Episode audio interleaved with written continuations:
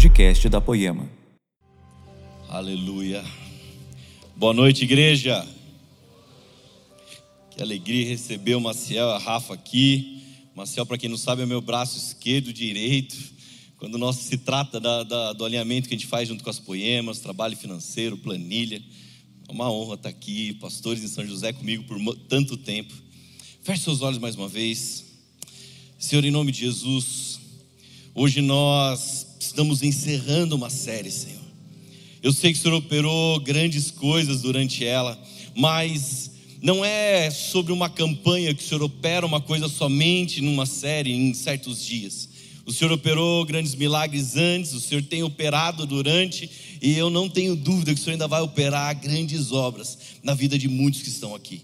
Então, Senhor, eu oro para que realmente nós, essa série tenha vindo para que cada um que esteja aqui possa ter amadurecido, entendido simplesmente que não é sobre uma bênção, mas é sobre algo muito mais poderoso que recebemos no milagre. Então, abra o nosso entendimento nessa noite. Abra os nossos ouvidos para que possamos não só ouvir, mas guardar cada palavra e crer que o Senhor continua sendo o Deus do impossível, que o Senhor continua fazendo grandes obras em nosso meio e para honra e glória do teu nome, nós vamos testemunhar de tudo que o Senhor fez e irá fazer em nome de Jesus. Amém, igreja. Sabe, o nome dessa, dessa mensagem, eu não sei se você já começou a ler um livro, e no meio do livro talvez ficou difícil de entender, e você tomou uma decisão: eu vou pular as páginas desse livro. Ou talvez no meio, sabe, você falou: por esse livro está cansativo, eu não estou mais entendendo, eu vou pular um pouquinho. Ou talvez o livro estava tão bom que você falou assim: eu não aguento a espera, eu quero saber logo o final. E você pulou algumas páginas. O nome da mensagem dessa noite é As Páginas que Não Podemos Pular. Quando eu abri essa série aqui de milagres na Poema, eu preguei sobre a espera de um milagre, falando sobre caminhar por fé e não por vista, falando de uma fé que tem níveis, ao ponto de nós não vemos Jesus com olhos naturais, mas ouvir e reconhecer, para que então os nossos olhos da fé possam saber quem Ele é na nossa vida. E hoje eu quero falar das páginas que nós não podemos pular. E eu realmente espero que até aqui você esteja vendo Jesus a cada palavra ministrada, que você esteja vendo Jesus a cada momento da sua vida e da sua história. Amém? Então quero falar hoje de um milagre da cura dos dez leprosos. Está em Lucas 17, versículo 11. A Bíblia diz: A caminho de Jerusalém, Jesus passou pela divisa entre Samaria e Galiléia. Ao entrar num povoado, dez leprosos dirigiram-se a ele. Ficaram a certa distância e gritaram em alta voz: Jesus, mestre, tem piedade de nós. Ao vê-los, ele disse: Vão mostrar-se aos sacerdotes. Enquanto eles iam, foram purificados. Um deles, quando viu que estava curado, voltou, louvando a Deus em alta voz. Prostrou-se aos pés de Jesus e lhe agradeceu. Este era samaritano. Jesus perguntou: Não foram todos os dez? Não foram, perdão, não foram purificados todos os dez? Onde estão os outros nove? Não se achou nenhum que voltasse e desse louvor a Deus, a não ser esse estrangeiro. Então ele lhe disse: Levante-se e vá, a sua fé o salvou. Sabe, a primeira coisa que é lógico que o mais impactante dessa história é que nenhuma bactéria, meu irmão, pode resistir ao poder de Jesus. Nenhuma doença, nenhum vírus, nada resiste ao poder de Jesus. E quando Jesus dá uma ordem, meu irmão, e se nós obedecemos, é a ordem dele, é o poder dele. Nós temos que entender que aqueles homens, eles não eram apenas leprosos, naquela época existia um grande problema, sabe, entre os samaritanos e os judeus, até hoje. Lucas destacou aqui que a graça de Deus é para todos, por isso que fala, ele era samaritano, Jesus fala, esse estrangeiro. Agora, sem dúvida, o que mais nos chama a atenção nessa passagem é o fato que dez foram curados, mas só um voltou. Então, olha só, igreja, nós vemos que apenas um dos que, for, dos que foram curados, ele voltou para agradecer o Senhor Jesus. E os outros nove simplesmente foram embora, importando-se ah, talvez só com as suas próprias vidas. Mas quando eles viram Jesus antes do milagre, eles gritaram: Jesus, mestre, tem piedade de nós. Então nós não podemos dizer que eles não reconheceram o fato, existe alguém que pode melhorar a nossa vida. Jesus está passando, ei, tem alguém passando aqui que pode melhorar a nossa vida. Jesus, você pode nos ajudar. Sabe, isso é o que acontece nos dias de hoje. É assim até hoje. Dificilmente alguém chega na igreja por uma vontade própria, mas alguém chega falando: Ei, eu acho que Jesus pode melhorar minha vida. Eu vou lá. Quem sabe ele está lá e faz alguma coisa. Agora entenda, igreja, que muitos buscam a Deus por conta de algum problema, na esperança que Ele pode ajudá-los, e de fato Ele pode. Amém? Não haja dúvida disso. Eu tenho um problema, Jesus pode de fato resolver. Agora, o divisor de águas entre os que permanecem na fé até o fim e os que se perdem no meio do caminho está justamente na reação da pessoa após alcançar esse milagre. Quantos foram abençoados, mas já se esqueceram de quem os abençoou? Sabe uma coisa que a gente conta aqui, parece que é piada, mas não é, é verdade. O irmãozinho chega para Jesus, está encalhado no mundo, o negócio está feio, está difícil, não arruma ninguém ou tudo que arrumou era só curva de rio, só B.O. Daí chega Jesus, eu quero uma mulher de Deus. Fala chorando, com ranho, com tudo junto. Daí chega o dia da vitória. Amém? Deus abençoou muito cara aqui que eu sei que estava encalhado. É, meus irmãos. Vou citar nomes, não, estou brincando. Pessoa chegou encalhada, Deus abençoou. Só que daí, quando recebe a bênção, acho que existe um demônio chamado memória curta. Eu acredito que existe um demônio com esse nome aí, tá bom? É brincadeira, né, gente? Esquece. Você pode ver, nós estamos agora chegando numa época de eleição e as pessoas têm memória curta, elas esquecem o que aconteceu antes. Esquece quem foi condenado, quem fez um monte de coisa, quem roubou, quem fez aquilo. Esquece. Ah, não, não existe nada. Eu vi lá uma fala, nossa, tocou meu coração. Memória curta. Mas alguém foi abençoado no meio do processo, mas esquece de quem o abençoou. Então, fala, não, agora eu já tenho a minha varoa eu já tenho um homem de Deus agora. Ah, pastor, então eu estou indo embora da igreja porque eu consegui minha bênção. Não quer mais nem casar.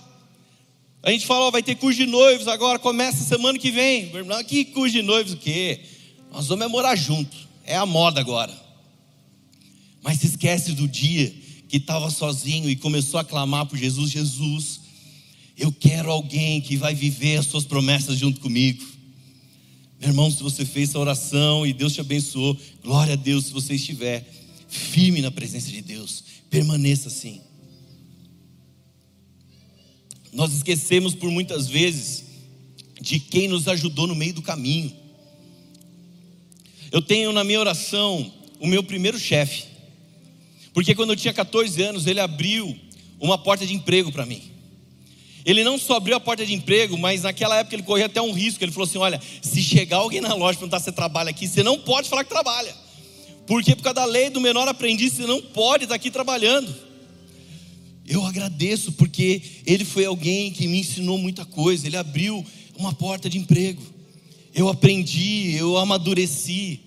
Desde aquela época, trabalhando e trabalhando. Será que você consegue ser grato por muita coisa que aconteceu até o dia de hoje na sua vida? Já agradeceu por aqueles que te ajudaram um dia. Agora, quando nós fazemos isso com Deus, sabe, eu acredito que revela, a, a, a, revela o quanto Deus é uma prioridade na minha vida ou não. Se eu oro para Deus, Deus, eu quero isso, e quando eu ganho, eu falo, ah, Deus, valeu, estou indo aí. Então a prioridade era aquela benção, nunca foi Deus. Muitos enxergam Jesus apenas como alguém capaz de curar e solucionar problemas mas outros o reconhecem como seu Salvador. Outros reconhecem Ele como seu Salvador e passam a segui-lo. Agora, entenda uma coisa aqui, eu não quero falar além do que a Bíblia diz. Esse que voltou, a Bíblia não diz que ele seguiu Jesus, que ele largou tudo. Eu não quero criar uma, uma hipótese aqui, não é sobre isso. Mas a Bíblia diz que ele voltou e adorou. Sabe, muitos não tinham interesse em seguir Jesus, tinham apenas o interesse em um milagre. Mas esse volta, ele agradece, ele adora, e qual a resposta de Jesus? Ele poderia ter dito: A sua fé o curou, mas Jesus fala: A sua fé o salvou. Sabe, quando ele volta, nos revela que a fé que, que o fez clamar não é apenas a fé que cura, mas também a fé que salva. Talvez a gente está tendo muita fé somente na cura. Mas será que temos fé que na, temos fé naquele que cura e salva? Os outros foram curados, mas ele foi curado e salvo. Quando nós voltamos para agradecer, talvez nós vamos receber muito mais que nós havíamos pedido. Deus, eu quero uma cura, eu fui curado e você volta, se prostra e adora. Talvez você vai receber mais do que você pediu. A ingratidão, igreja, é uma lepra pior do que a própria enfermidade física. Uma pessoa ingrata, ela nunca está satisfeita, nunca é suficiente. Ah, eu estou saindo daqui porque, olha, meu relacionamento não deu certo por causa dele que fez isso, isso, aquilo, aquele outro. Por causa dela que fez aquilo, aquele outro. Eu estou saindo da igreja porque a igreja fez isso, isso, isso. Aquele líder, aquilo, aquele outro. Nunca é, é, é suficiente. Está sempre insatisfeito, sempre ingrato. Eu amo quando chega alguém e fala: Olha, pastor, eu estou vindo outro ministério. Eu falo: Por quê? Quando a pessoa começa a falar do problema da igreja, fala: Cara, eu não quero saber do problema da igreja.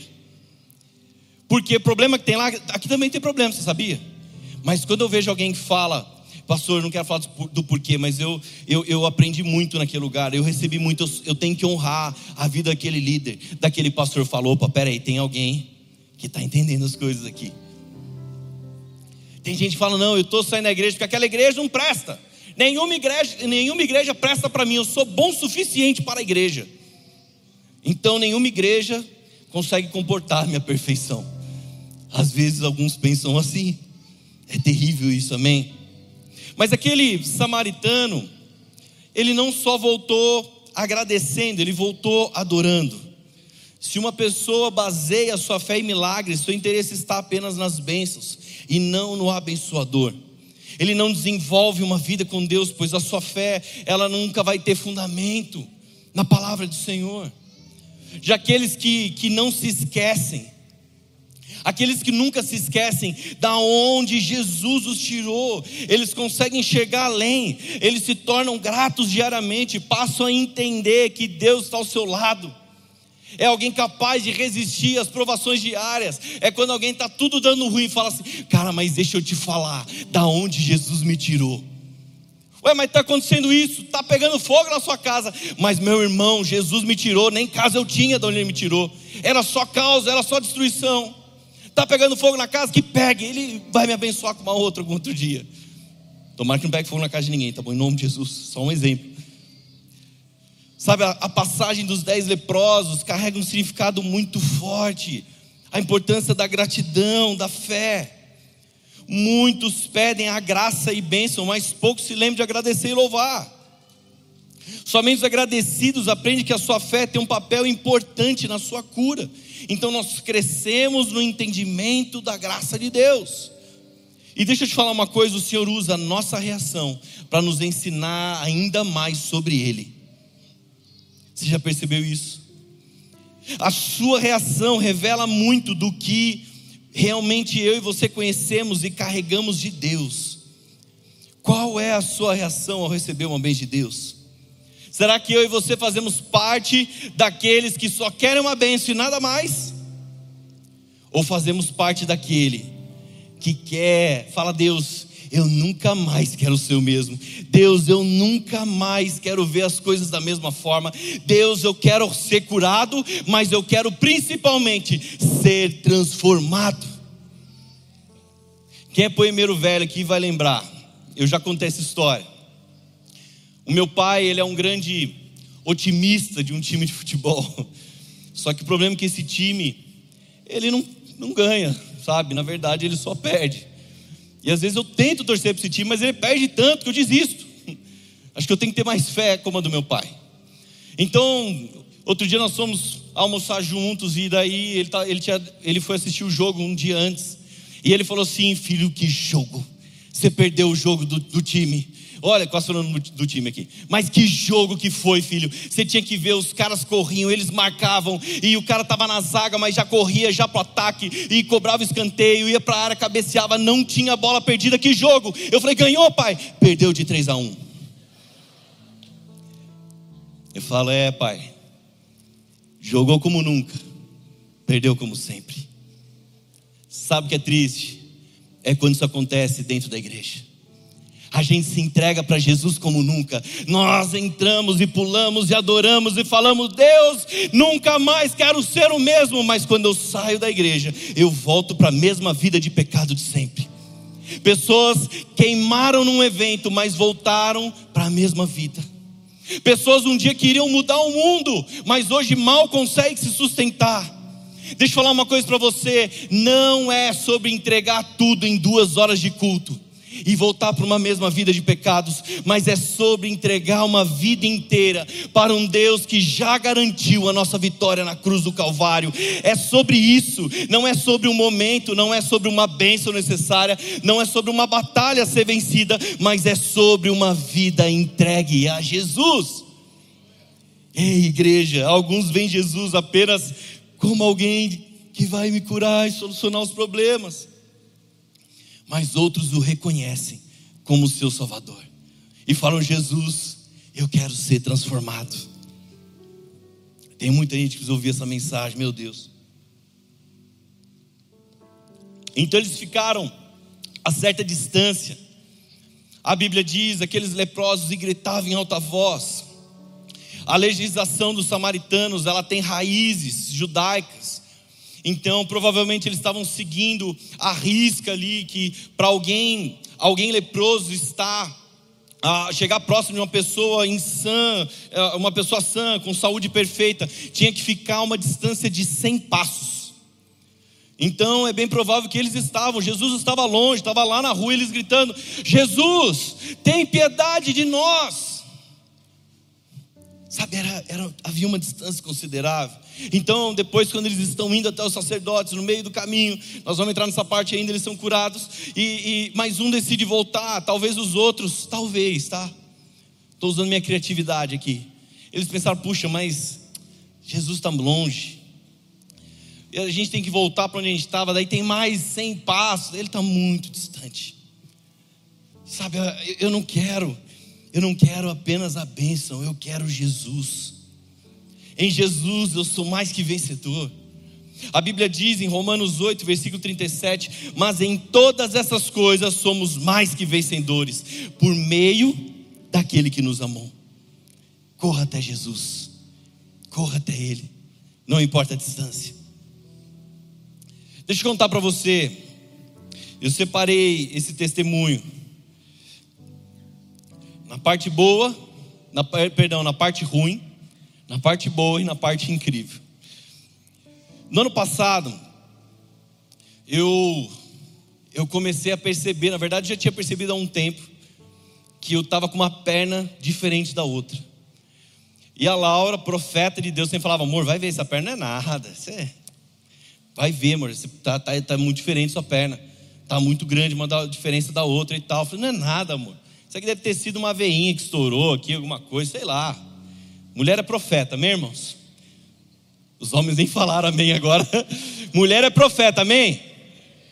É, teve uns. Amém, com raiva, né? Tá bom. E, e eu fui prorrogando aqui, falei, ah, uma hora eu vejo, uma hora eu vou ver o que está acontecendo.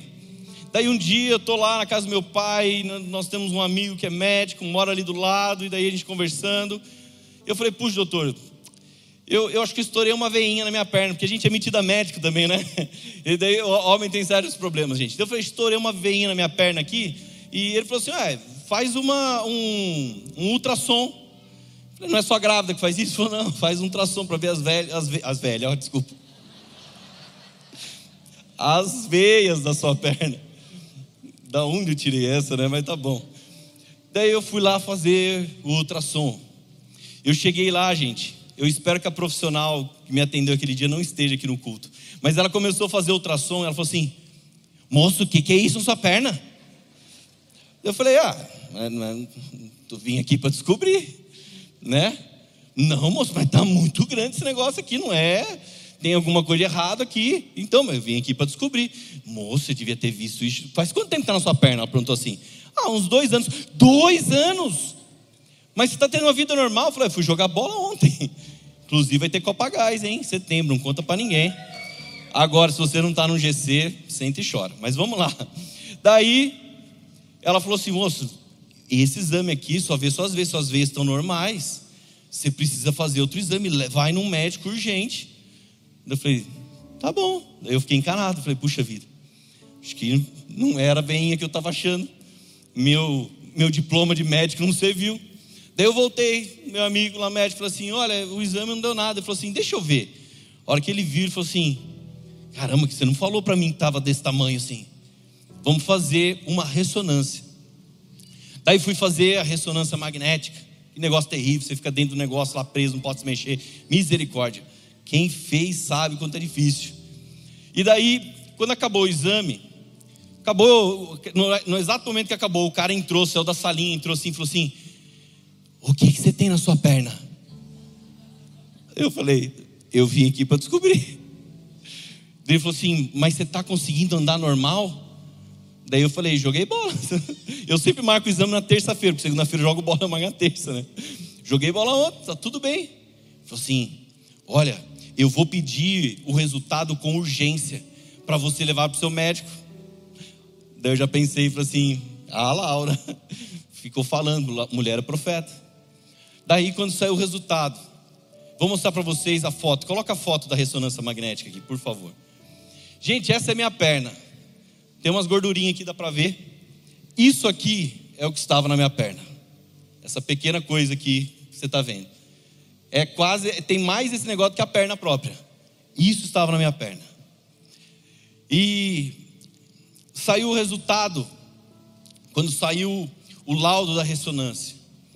Então eu peguei, eu entrei dentro do carro e eu abri aquele laudo porque sou metido médico, né? Como eu já disse. Eu abri o laudo, comecei a ler e eu lembro uma das palavras que dizia assim, falava, tinha todo um termo técnico e uma delas dizia considerar a possibilidade de tumor. E quando você lê essa palavra, só quem um dia leu sabe como ela é pesada. E eu li aquilo, eu falei, meu Deus. Então eu peguei meu WhatsApp, eu mandei uma mensagem para o Leandro, o Leandro não estava aqui. Isso aconteceu exatamente um ano atrás. Essa mensagem que eu vou colocar do Leandro, essa oração, foi em agosto de 2021. Ele orou assim. Perdão, peraí.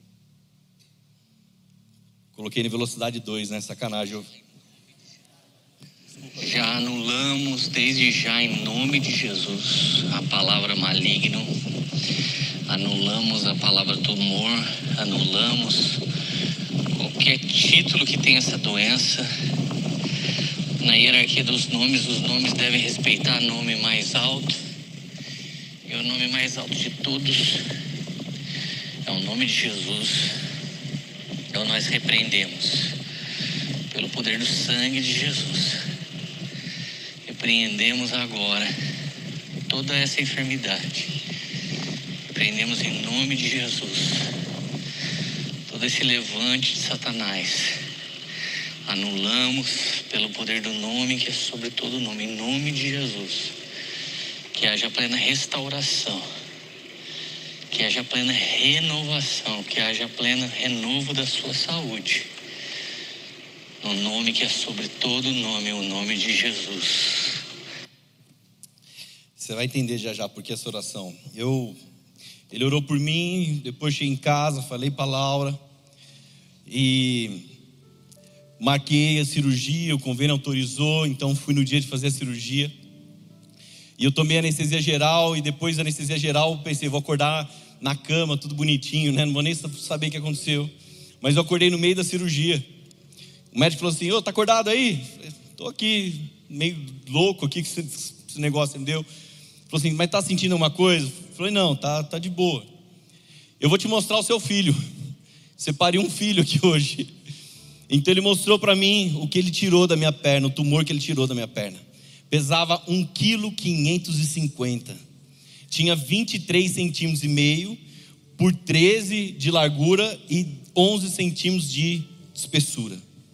Se alguém quiser ver a foto do, do negócio feito, está lá no meu Instagram, lá no lugar lá. Você dá uma olhada no tamanho da criança. Daí eu digo isso porque esse médico falou para mim: olha, a foto da sua cirurgia está rolando em tudo que é grupo de médico, tudo que é fórum de médico está vendo a foto da sua cirurgia porque é muito grande. Eu nunca tinha feito uma cirurgia arrancar um, um negócio desse tamanho.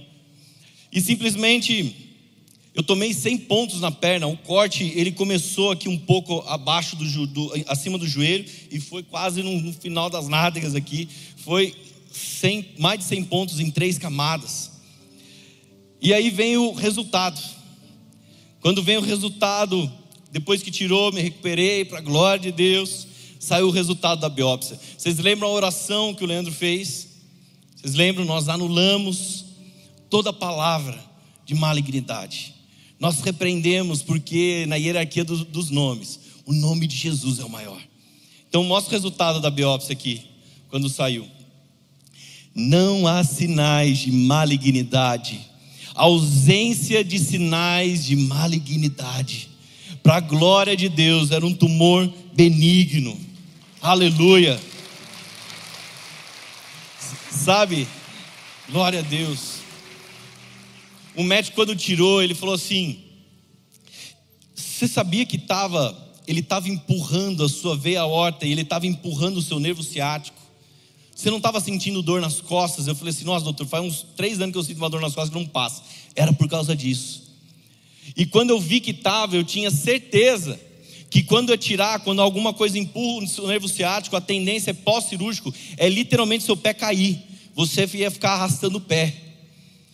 Dois meses depois da cirurgia, eu estava jogando bola. Aleluia. Futebol, tá vendo? Futebol é benção, gente. Mulheres deixem seus maridos jogar bola. Daí ele falou assim: Olha, você deu sorte. Ou foi Deus mesmo, que eu sei que você, você é bem espiritual, né? Eu falei: Então, sabe como é que é? Mas nasceu no melhor lugar possível esse negócio. Então eu falei para ele, falei, Salmos 32, diz: Senhor meu Deus, a ti clamei por socorro e tu me curastes. A biópsia diz que era um lipoma, que é um tumor benigno. Pode dar em qualquer um, de qualquer jeito, não tem a ver com alimentação, não tem a ver com peso. Qualquer um pode ter a qualquer momento. Daí eu falei, puxa, mas tinha que ser eu. Podia ser outra pessoa. Estou brincando, né, gente? Falei isso. Mas já já eu vou voltar. Eu, come, eu contei a parte ruim, contei a parte bênção. Mas já já eu volto para isso aqui. Deixa eu falar de um segundo ponto da cura dos dez leprosos, que é no caminho, no meio do caminho. Versículo 14: Ao vê-los, ele disse: Vão mostrar-se aos sacerdotes. Enquanto eles iam, foram purificados. Sabe, era exigido que os leprosos ficassem afastados das demais pessoas. Eles tinham que anunciar a presença caso se aproximasse. E às vezes a lepra diminuía e eles tinham que ir até os sacerdotes se apresentar para que pudessem ser declarados limpos ou não. Então Jesus, o que, que ele faz? Jesus envia os dez aos sacerdotes antes de serem curados. E eles foram, eles responderam com fé. E Jesus os curou quando, igreja? Repito comigo: no caminho. Será que a nossa confiança em Deus ela é tão forte ao ponto de agirmos conforme o que ele diz, antes mesmo de vermos alguma evidência positiva? Então, enquanto eles iam, iam onde? Ver os sacerdotes eles foram purificados. Agora entenda que porque o sacerdote ele era a autoridade sobre aqueles homens, Jesus não quebrou a lei. Falou assim: vão lá, vão até os sacerdotes, vão lá se mostrar. E enquanto eles iam, eles foram purificados. Mas um voltou. Sabe, para ele, a visita ao sacerdote poderia esperar. Ele tinha algo mais importante para fazer. A lei, o rito poderia esperar. Deixa o ritual para depois, porque eu vou celebrar aquele que me curou. Isso aí pode ficar para depois. Agora entenda uma coisa que é importante, igreja. A Bíblia diz que ele voltou e o que, que ele fez? Louvando em alta voz. Você já ouviu alguém falar assim? Ah, eu não gosto da igreja, que os outros gritam. Deus não é surdo. Tem gente que grita demais na igreja, não tem? Tem ou não tem? É porque você não sabe o tamanho do milagre que essa pessoa recebeu. Você não sabe o tamanho da obra que Deus fez. Então ela está gritando, ela está glorificando, ela está pulando, meu irmão. Deixa ela em paz. Agradeça proporcional ao seu milagre. Ah, mas não entendo por que, que ele está gritando tanto. Vai ver o tamanho da obra de Deus na vida dele. Vai ver de onde Jesus tirou ele. Vai ver o milagre que Deus operou. Sabe, essa semana, para quem torce para o São Paulo, para o Palmeiras, ficou tão feliz porque os dois times classificaram no campeonato. Então a galera gritou, soltou fogos e mandou um monte de mensagem no WhatsApp para os outros para provocar. E faz parte, beleza, é a diversão. Mas para Jesus, o povo faz muito barulho. Gente chata. Qual o tamanho do milagre que você recebeu até aqui? Qual é o tamanho para você falar, Deus, eu vou louvar em alta voz, eu vou gritar para todo mundo saber que foi o Senhor quem fez isso. Agora, os outros nove, eles continuaram no seu caminho, eles continuaram. No meio do caminho, igreja, pode haver muita distração, muita coisa pode acontecer. Às vezes alguém vai falar no meio do caminho, no meio da jornada: será mesmo que você foi curado? Não é possível. Deixa eu ver seus exames aí. Alguém quer a prova. Ou alguém prova a sua fé. Tem uma pessoa aqui na nossa igreja que ela foi curada de um câncer num lugar muito sério. E depois que alguém é curado no câncer, tem que fazer um acompanhamento anual para ver se aquilo não volta e não sei o quê.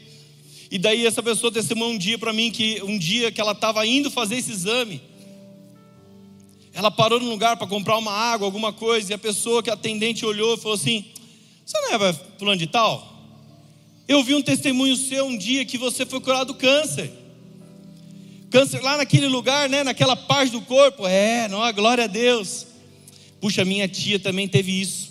Mas ó, é, saiu, mas depois de três meses voltou e ela veio a falecer. Tem gente que é terrível, né? daí a pessoa, Senhor, eu repreendo no nome de Jesus. Não é essa fala que vai abalar minha fé. Eu creio no Deus que operou um milagre na cura do meu câncer, e eu creio no Deus que continua operando milagre dia após dia, e essa palavra não vai abalar minha fé, porque eu creio naquele que operou a obra. Tem gente que no meio do caminho, meu irmão, tenta desanimar, gente.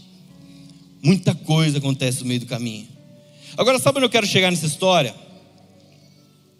Os dez leprosos, eles não tinham a garantia. Jesus apenas fez o que? Jesus, ele não falou, olha, está feito, agora vá. O que Jesus falou? Vão. Eu quero dizer nesse segundo ponto é que às vezes tem gente esperando para que tá, tem gente esperando que Deus faça o um milagre para começar a andar. Tem gente que está parada e falando, Jesus, quando o Senhor fizer isso na minha vida, eu vou. E Jesus está falando, ei, vão, no meio do caminho vocês vão ver. Mas vai, vai. É como o primeiro, é como o primeiro milagre de Jesus nas bodas de Canaã. A Bíblia diz em João 2, versículo 7, disse Jesus aos serviçais: Enchem os potes com água. E os encheram até a borda. Então, então lhes disse: Agora leve um pouco ao encarregado da festa. Eles assim o fizeram. A Bíblia não diz, pode até ser que quando eles encheram, pode até ser que a água foi transformada em vinho no momento que eles encheram, mas eu creio que aqueles homens eles estavam carregando a água e no meio do caminho Deus estava fazendo um milagre. Aqueles homens tinham que crer, se Jesus falou, meu irmão, tá falado. Se ele falou, nós vamos levar, mesmo que aos olhos naturais eles estão olhando, mas é água que está aqui. Mas Jesus falou, então vai. No meio do caminho, você vai ver o milagre. Continua andando. Tem coisas que nós precisamos fazer antes de ver o milagre acontecer. Ah, Deus, eu prometo que se isso acontecer, aí eu vou. Deus está falando, filho, você está errando. Vai faz. A questão é se nós queremos ou não. Sabe por quê? Porque não dá para colocar condição para obedecer a Deus. Deus, se o Senhor fizer isso na minha vida, então eu me entrego a Ti. Eu falou, meu irmão. Não é troca, não é moeda de troca. Eu contei o começo do meu testemunho e o fim dele, mas você precisa saber do meio dele. Pois no final, o meu corpo recebeu a cura, mas no meio é onde eu entendi o milagre. No meio é o que eu vivi o mais incrível. Lembra o nome dessa mensagem? as páginas que não podemos pular. Se você quer uma história boa, ela é ruim de contar.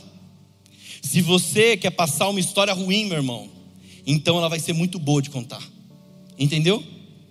Não quer passar por problemas da vida? Você quer ter uma história boa de vida? Então suas histórias serão ruins de contar. História boa é difícil de viver. Quando nós contamos uma história boa, ela foi muito difícil. Eu sei que tem muitos testemunhos aqui. O meu testemunho é pequenininho perto de muita coisa que Deus fez e muita gente aqui. Tem gente que precisa ouvir que os dias ruins na sua vida transformaram uma grande história para a glória de Deus. As pessoas precisam ouvir sua história. Ah, mas eu vim porque eu quero uma vida perfeita em Jesus, nenhum problema vai acontecer. Você não vai ter nada para contar. Eu contei aqui no começo e mostrei o fim, que era o resultado da biópsia. Mas a verdade, meus irmãos, é que no meio, no meio dessa história, foi a coisa mais incrível para mim. Quando eu olhei o resultado da ressonância, eu li considerar a possibilidade de tumor, eu pensei numa coisa só: eu vou morrer. Eu vou morrer. Eu recebi a oração do Leandro, eu acreditei nela. Mas quando eu estava sozinho com os meus pensamentos, eu pensava: eu vou morrer. Quem vai cuidar dos meus filhos? E a minha esposa, toda gata, vou ensinar ela a tirar. Se alguém chegar perto dela, dar um tiro na pessoa. De 12 ainda, para não sobrar pedaço. Eu falei: meu Deus, o que, que, que vai acontecer? Então a minha mente me levava cada vez para mais longe. Eu já contei aqui o meu avô, meu avô ele teve um problema de saúde totalmente diferente do meu, não tem nada a ver. Mas o meu avô, num problema de saúde que ele teve, ele amputou uma perna. Passou um ano, ele amputou a outra. Ele perdeu as duas pernas. Então eu pensava, se eu não morrer, futebolzinho acabou também. Vou perder a perna. Sabe, a minha mente, ela simplesmente ela sabotava o que no meu coração eu cria. Eu acredito nas palavras, mas a minha mente sabotava. Então, no processo do convênio autorizar a cirurgia, levou dois meses. Meus irmãos, foram os dois meses mais longos da minha vida. Para quem me conhecia e falava, ah, vou fazer uma cirurgia. E eu falava sempre diminuindo, eu falava, olha, eu vou tirar um volume aqui da minha perna. É, é, é de boa. Mas por dentro eu pensava, eu vou morrer. Eu orava, eu acreditava, mas quando eu estava sozinho, eu falava, Deus, Sabe o que é terrível na nossa mente? É o e se. Então eu falava, Senhor, e se for maligno? E se na cirurgia der uma hemorragia? Senhor, e se der tudo ruim? Senhor, e se eu não resistir? E sabe, igreja, no meio do caminho, muita coisa acontece. Então eu estava no momento que eu estava simplesmente servindo tanto em todas as coisas. Eu estava viajando para lá e para cá em todas as poemas. Cada domingo eu estava ministrando uma das poemas. E eu estava lá me doando, eu tive que fazer uma escolha. Em uma das minhas empresas, eu tinha que, ou eu dedicava tempo, ou eu abria mão dela. Eu falei assim: eu vou abrir mão dessa empresa. Eu vou continuar só com a outra empresa, porque essa aqui exige que eu esteja mais adentro, que era um serviço de administração, um serviço jurídico. Eu falei, eu vou ter que abrir mão dessa, dessa empresa aqui. Então eu falei, estou abrindo mão de um recurso financeiro, eu estou me entregando, eu estou viajando, estou fazendo a obra. E eu falei, Deus, por que, que isso acontece comigo? Não é possível, é como se eu dissesse, Deus, eu não mereço isso. Mas sabe qual a verdade, igreja? É que Deus, Ele não negocia com a gente, não tem moeda de troca com Deus. Eu não posso dizer, não, Deus, mas olha as coisas que eu tenho feito. Não é sobre isso. Robert Charles Sproul ele tem uma frase que ele diz assim: o fato de eu estar respirando esse dia é um ato de misericórdia divina. Deus não me deve nada, eu devo tudo a Ele. Ei, igreja, tem gente que até às vezes ameaça Deus. Deus, mas se eu não fizer, quem vai fazer? Deus levanta até uma mula se for necessário, mas ele não fica sem representante. Se for necessário, ele levanta uma mulinha. Tem coisa, meu irmão, que se você não levantar aí, Deus vai levantar outro disposto a obedecer. Ah, mas não é possível. Então ficava, mas e se? Durante o e se eu descobri o verdadeiro milagre. Sabe, nós começamos a orar em família. E eu nunca entrei em detalhes com os meus filhos. Eu só falei assim: ah, papai vai fazer uma cirurgia na perna, tirar um negocinho de um quilo 550. Eu emagreci pelo menos, né? Essa foi a parte boa. Né? Das vezes, alguma coisa tem de bom nisso. Mas eu vou tirar um negocinho da perna. Então nós orávamos e todo dia que nós íamos orar, a Isabela chorava, chorava, chorava. E daí no último dia, no dia da cirurgia, horas antes, sabe, de eu ir para o hospital, a cirurgia era tarde, então de manhã eu estava despedindo os meus filhos. E o meu pensamento é: será que é a última vez que eu estou vendo eles? Então Isabela, ela abraçou, ela chorava tanto de soluçar. Eu falei: pronto, Deus Senhor mostrou para ela que ela nunca mais vai ver o pai. E eu tentava ficar firme para não chorar mais do que ela. Falei, não, vou ficar firme aqui. Falei, não, Isabela, vai dar tudo certo. E eu pensava, mas se eu morrer? E agora? Falo, Laura, eu vou estar vigiando você. Estou brincando. Ai. Agora, num momento que eu estava lá no hospital, meu pai acompanhou, mas teve uma hora que visita não pode ficar, e me colocaram numa maca e o enfermeiro falou assim: Olha, nós vamos, daqui a pouco nós vamos, nós vamos aplicar anestesia geral, então você fica aqui um pouco. Esse pouco demorou muito para falar a verdade. E ali eu comecei a ver o grande milagre de Deus.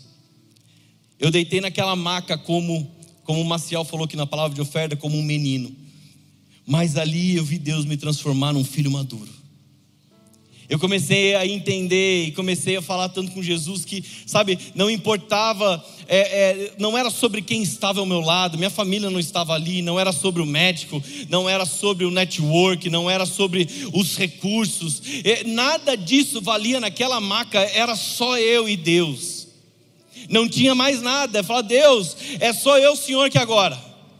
Não tem nada para eu me apegar, não tem nada para eu segurar. Não é sobre o sucesso da cirurgia, não é sobre tirar o tumor, não é sobre eu me recuperar. Mas era sobre eu encontrar no meio do caminho um nível de dependência de Deus ainda maior. Era encontrar Jesus, crer, obedecer a Ele, independente do que fosse. Era um lugar que eu falava: Deus, tudo que eu tenho aqui nessa maca é o Senhor. Eu só tenho o Senhor, não tem mais nada aqui. O Mark, ele orou algumas semanas antes da cirurgia, ele falou assim: Olha, eu acho que Jesus quer te levar para um lugar mais alto com tudo isso. Eu falei, mas será que é mais alto para morar com Deus, Mark? Você está errando as palavras aí, Mark, ajuda, poxa. Sabe, na maca eu descobri que lugar mais alto era esse. Na maca eu descobri de um lugar que eu só tenho Jesus. Então eu descobri um lugar de muito amor, de graça, de misericórdia. Um lugar que tudo que eu precisava estava nele. Às vezes nós só precisamos abastecer aquilo que nos sustenta. É disso que se trata, o que te sustenta. São bens materiais, são coisas, são pessoas. Então Deus vai te levar num lugar que nenhuma dessas vai estar. E Deus vai falar: só eu estou aqui com você, filho. Só eu e você. É só eu e você. Talvez no meio do processo que nós estamos passando, alguém fala, mas eu preciso de um milagre, eu preciso de uma cura física, emocional. Eu estou vivendo um burnout, eu não aguento mais. Eu ouvi ontem do Aguirre, ele falando que tudo hoje no mundo aponta para o desespero, para a angústia, a ansiedade, as coisas externas nos roubam do propósito. E sabe qual a solução para isso? é um burninho. É o burninho, é quando você começa a queimar de dentro para fora. Quando você começa a queimar de dentro para fora, você fala: "Ei, as coisas exteriores não têm poder sobre mim".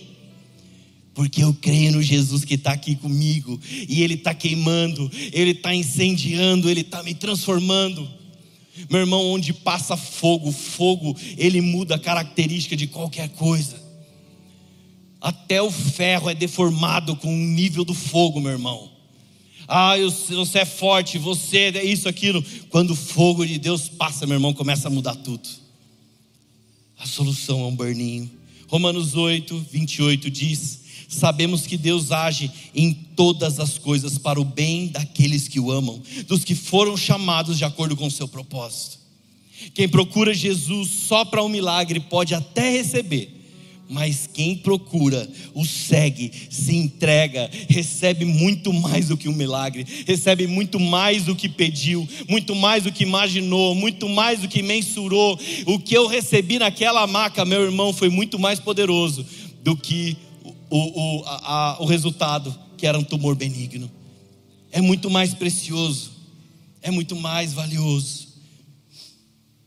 Eu não tenho dúvida que as coisas ruins acontecem na vida do cristão, para que possam servir como um propósito para aprimorá-lo. Sabe, nós vemos o apóstolo Paulo, ele sofreu tantas, tantas provações ele foi perseguido, ele foi preso, eh, traíram, eh, ele sofreu um naufrágio, todo tipo de dor, de sofrimento no decorrer do seu ministério aqui na terra.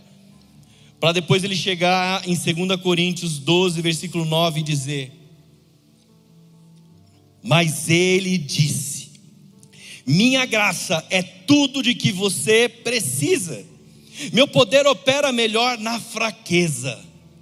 E a conclusão dele, portanto, agora fico feliz de mergulhar de minhas fraquezas, para que o poder de Deus opere por meu intermédio.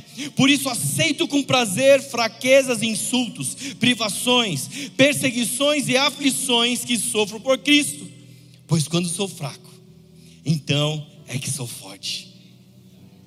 E o poder se aperfeiçoa na fraqueza. Os melhores soldados, meus irmãos, são aqueles que são enviados para a guerra.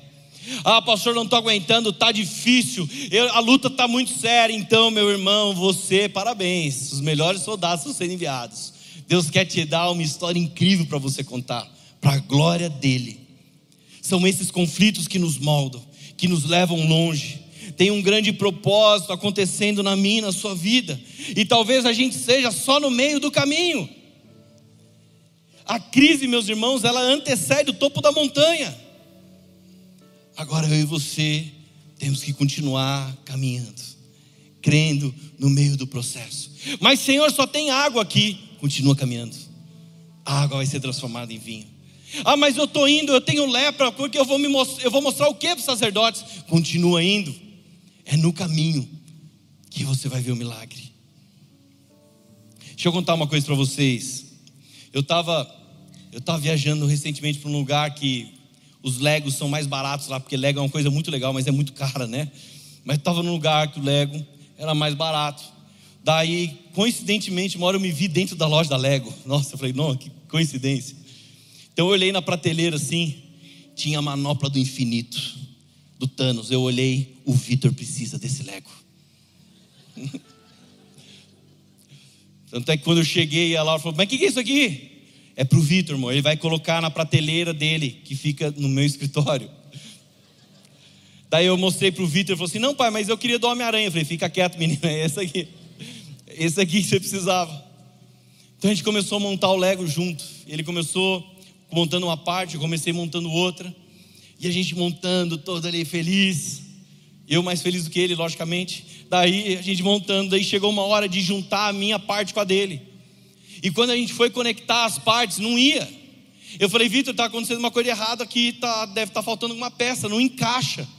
Ele falou assim: Ah, mas eu segui o todo o manual, pai. Eu falei, mas não encaixa, está faltando, tem alguma coisa errada. Vamos fazer o seguinte: vamos voltar as páginas. E quando a gente estava voltando as páginas ali, a gente, eu vi que tinha uma página que tanta euforia, ansiedade dele, ele pulou uma página. E quando ele pulou uma página, tinha uma peça que nem parecia ser tão importante, mas ele não colocou essa peça. Mas lá na frente, no projeto, as peças não se encaixavam mais. O que eu tinha montado não encaixava com o que ele montou. Sabe o que eu quero dizer nisso, igreja? É que tem páginas na nossa vida que nós estamos tão ansiosos, ou talvez nós queremos ir logo para o fim, ou porque está tão difícil, e você fala, Deus, eu quero pular essa parte. Deus está falando, não pula o processo, não pula as páginas que nós não podemos pular, viva essa parte. Porque no propósito que Deus tem sobre a minha e a sua vida, é no meio do caminho que Ele quer fazer grandes milagres, é no meio do caminho que Ele quer transformar. Talvez não seja o milagre que vai transformar, mas sim o processo até o milagre. Sabe que legal? Um dia, quando a gente passa por uma luta, todo mundo se compara a Jó, né? Mas Jó, meu irmão, ele passou luta sim, meu irmão, ele sim. Às vezes a gente tem, chutou um móvel aqui no do dedo, fala, ah, igual Jó. Não, meu irmão, Jó foi feio negócio. Mas Jó, em um momento, ele começa, sabe, ele, todo momento ele crendo em Deus, mas teve um momento que ele começa a questionar. E Deus faz quatro capítulos de perguntas, e uma das perguntas, Deus fala assim para Jó: Onde você estava quando eu lançava os firmamentos da terra? Responda-me como homem que és. E a conclusão de todas as perguntas que Deus faz para Jó em quatro capítulos, Jó responde em seis versículos. Ele responde: Sei que pode todas as coisas, nenhum dos teus planos pode ser frustrado. Tu me perguntaste: Quem é esse que, obs que obs obscurece o meu conselho sem conhecimento? Certo é que falei de coisas que não entendia, coisas tão maravilhosas que eu não poderia saber. Tu dissestes: agora escute, eu falarei, vou fazer perguntas e você me responderá. Agora presta atenção, olha, olha a resposta dele: Meus ouvidos tinham ouvido ao teu respeito, mas, as, mas agora os meus olhos te viram. Por isso menosprezo a mim mesmo e me arrependo no pó e na cinza. Elias, um dia, ele vai para o deserto, ele fala: Deus, eu quero morrer. E Deus dá alimento para ele, daí ele continua, daí ele vai para o lugar errado, ele entra numa caverna, ele se esconde. E quando ele sai, meu irmão, tem um mistério quando você está sozinho com Deus. Quando ele sai daquela caverna, a Bíblia diz: e vem um vento forte, mas Deus não estava ali. Vem um terremoto e Deus não estava ali. Vem fogo, Deus não estava ali, mas vem uma brisa suave. Deus estava nela. Eu quero dizer para você que tem dias que você está sozinho com Jesus. Tem dias tão poderosos, você fala, Deus, eu não aguento, eu não consigo. É nesse dia que Deus quer operar um milagre aqui dentro. Exteriormente, as pessoas vão ver o que Deus fez, mas primeiro é aqui, deitado naquela maca, minutos antes de fazer a cirurgia eu fiz uma oração baseada em uma canção que eu vi muito ela durante esse testemunho. Louvor vai tocar ela já já. Você subindo aqui. Eu comecei a orar e eu dizia, Senhor, eu já entendi, Senhor. Eu já entendi como eu tenho que lutar as minhas guerras. Então eu comecei a clamar, eu falei, Senhor, eu naquela maca sozinho, eu falei, Senhor, eu escolhi confiar. Pois a fé não consiste no que eu posso ver, mas crer que o impossível vai acontecer. Então essa canção tem uma parte que diz: e se o mar não abrir, e o faraó me alcançar, eu não vou desistir, eu não vou duvidar. Se o gigante não cair, se a fornalha me queimar, mesmo que eu morra aqui, sei que amanhã vou acordar. Igreja já tinha um milagre que eu precisava naquela maca. O milagre que eu precisava não era tirar o tumor, mas eu já tinha o milagre que eu precisava. É falar, Deus, eu creio. Eu creio, Senhor, que o Senhor tem feito tudo. A minha vida é sua.